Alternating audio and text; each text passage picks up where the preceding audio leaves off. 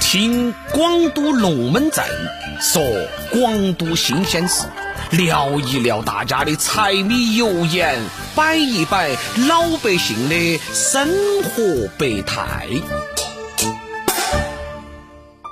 在这个美食的江湖后头呢，川菜的传说呢是绝对少不到的。四川菜很辣，四川人呢也爱吃辣。川菜呀，讲究的是色香味形气，味呢居其中，被称之为川菜之魂。那自古以来呢，川菜就有一菜一格是百菜百味之美誉。而说起这个川菜呀，海椒和花椒呢是万万绕不过去的。在成都啊，你随便一个调料摊摊儿上去，你都可以看见到一字排开的各种的辣椒，场面那是声势的壮观呐。最常见的有啥子呢？二荆条、小米椒、朝天椒、灯笼椒，还有啥子呢？辣椒王等等。在明朝的末期呢，辣椒呀通过了这个丝绸之路和马六甲海峡的传入到了中国。有关这个四川食用海椒的这些记录呢，目前发现最早的是在嘉庆末期，统治过后呢，四川人对于辣椒的这个喜爱呢是根本停不下来，达到了这个三也变种之，辣椒呢也就成为了我们川菜当中最具代表性的调味品了。四川人呢喜欢麻辣，在烹饪的时候呢，对于这个佐料是颇为的讲究。而在这个海椒后头呢，食客最钟情的是啥子呢？二荆条，双流的二荆条作为川菜秘宝，是深受各大川菜师傅们的喜爱。二荆条呢，主要产自双流区的木马山一带，无论是色泽呀、辣味呀、香味呀，都属于辣椒中的翘楚。话说呢，三国的时候呢，诸葛亮屯兵驯马于木马山，备战南征，发现了遍野的辣椒树都挂满了辣椒。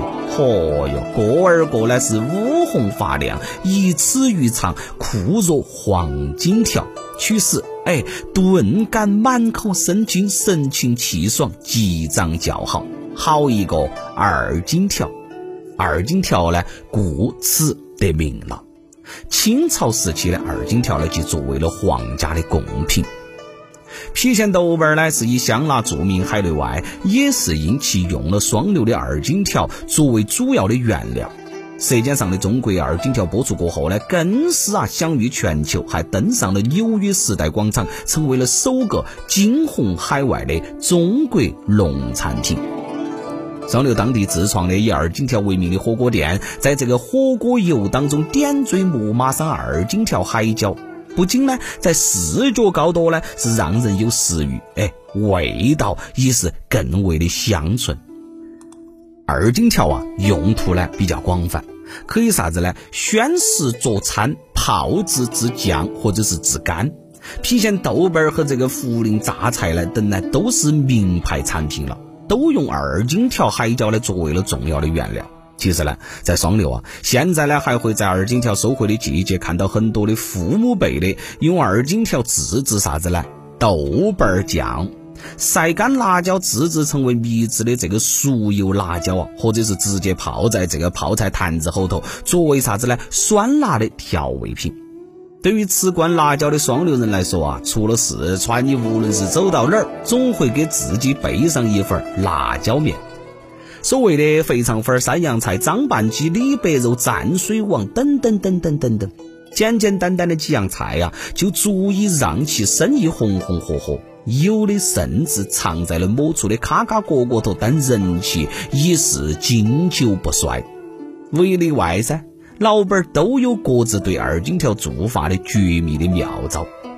我们爱吃的双流老马兔儿头嘛，色香味形俱佳，麻辣鲜香。只要有麻辣兔儿头卖，肯定都会点上一个来啃。哎，再吃其他的噻。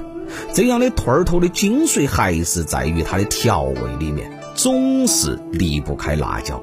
各式的烧烤、肥肠粉、担担面、串串儿抄手我、叶儿粑了，还有啥子钵钵鸡、夫妻肺片儿咯，都是离不开那个鲜香的辣椒的。没得辣椒呀，似乎啊就失去了灵魂一样。今天的龙门阵呢就摆到这儿了，欢迎你下回接到收听了。